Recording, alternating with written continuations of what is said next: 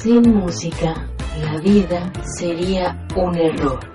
Friedrich Nietzsche.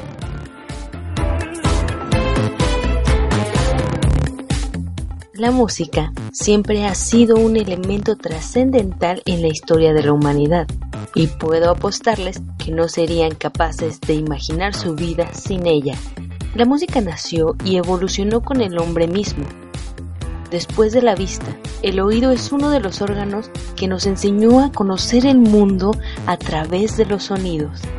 De ahí el origen de la música. Y es que el hombre ha intentado reproducir todo aquello que ve en la naturaleza. Es así que en su intento de reproducir los sonidos de la misma, comenzó a imitarlos con su cuerpo para después fabricar sus propios instrumentos para imitar lo que escuchaba a diario en su entorno. Tan importante fue, es y seguirá siendo que a lo largo de la historia se habla de su origen y se explica su esencia. Así lo hicieron los griegos cuando en manos de Euterpe encomendaron el arte más noble, la música.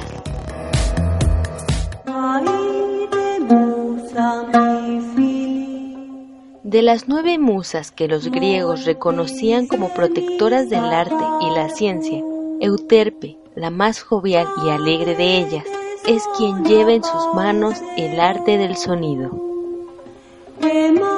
Es representada como una joven adornada por guirnaldas de flores fragantes y frescas, siempre acompañada de un instrumento, que regularmente suele ser la flauta doble, ya que según algunos autores este instrumento nace de su ingenio. Sin embargo, es común verla con otros instrumentos como violines, guitarras o tambores.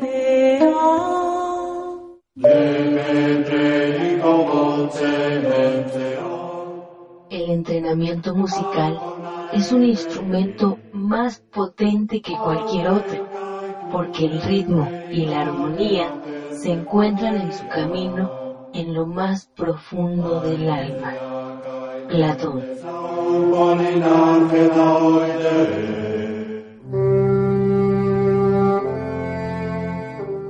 Pero es en el año 1594 que el Papa Gregorio XIII nombra a Santa Cecilia la patrona de la música. Pero no es solo este hecho la que la vincula como patrona de los músicos, sino que algunos pintores del siglo XV la plasman en el óleo con cantidad diversa de instrumentos musicales. Sin más preámbulos, voy a contarles la historia de Santa Cecilia. O mejor, dejaré que sea ella quien la relate.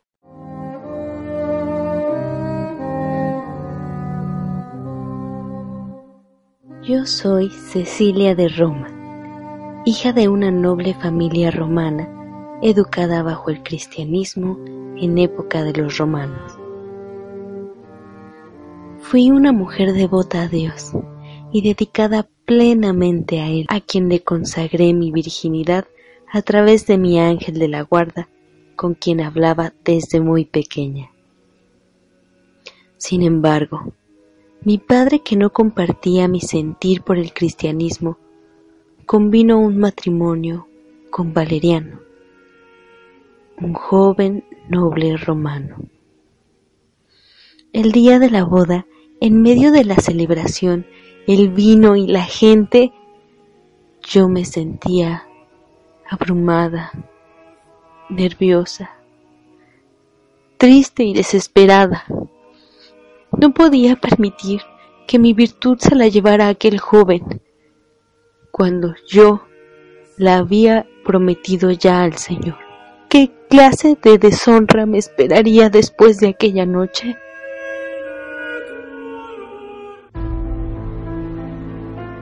Ya llegada la noche nupcial, expliqué a Valeriano que no podía dar mi virtud a él, porque estaba dada a Dios. Mi noble esposo quiso conocer a Dios y a mi ángel. Le expliqué que para ello debía trasladar su fe al cristianismo. Él aceptó y fue bautizado. Al convertirse a mi fe y conocer a mi ángel, Valeriano entendió mi juramento y lo respetó. Al poco tiempo su hermano Tiburcio fue bautizado y se unió a nuestra fe. Los tres dedicamos nuestros días entregados a Dios y a dar santa sepultura a los cristianos asesinados por los romanos, a pesar de la prohibición de Almaquio, quien era alcalde del lugar. Almaquio mandó arrestar a Valeriano y a Tiburcio. Los masacraron y torturaron para que renunciaran a su fe. Ambos se negaron a renunciar y por eso fueron asesinados por el imperio. Enseguida de su muerte, yo fui arrestada por los romanos, quienes me exigieron que renunciara a Dios. Pero con la fuerza que el Señor me brindó, me negué a esa petición y pedí la muerte.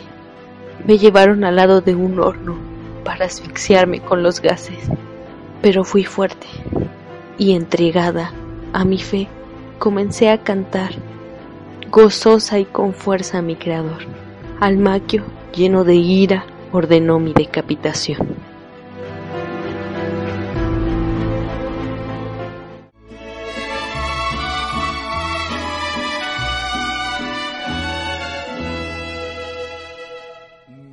Pero en México también celebramos este día a lo grande. En el Distrito Federal cada año se lleva a cabo una gran fiesta para la patrona de los músicos en la tan famosa Plaza de Garibaldi, donde cada año los músicos de la plaza se reúnen a cantar las mañanitas a su santa patrona y otras melodías muy mexicanas en una larga serenata para Santa Cecilia.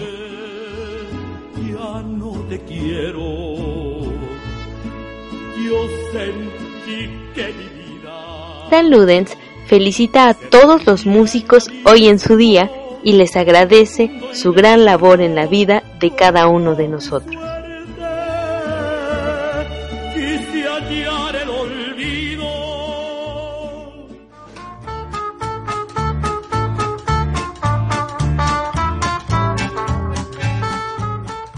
Si quieres comunicarte con nosotros, darnos un comentario o saludar a nuestro equipo, hazlo en nuestras redes sociales.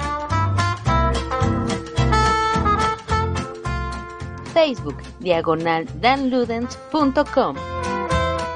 En Twitter como arroba danludens. Y en nuestro sitio oficial danludens.com.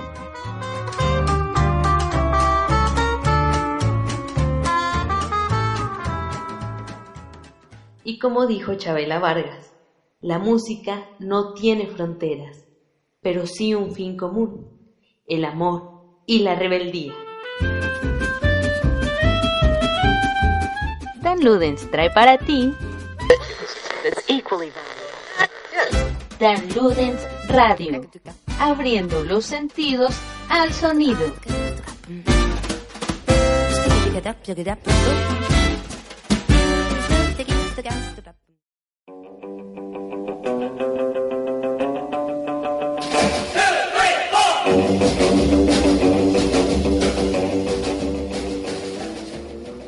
Dan Ludens evoluciona para ti.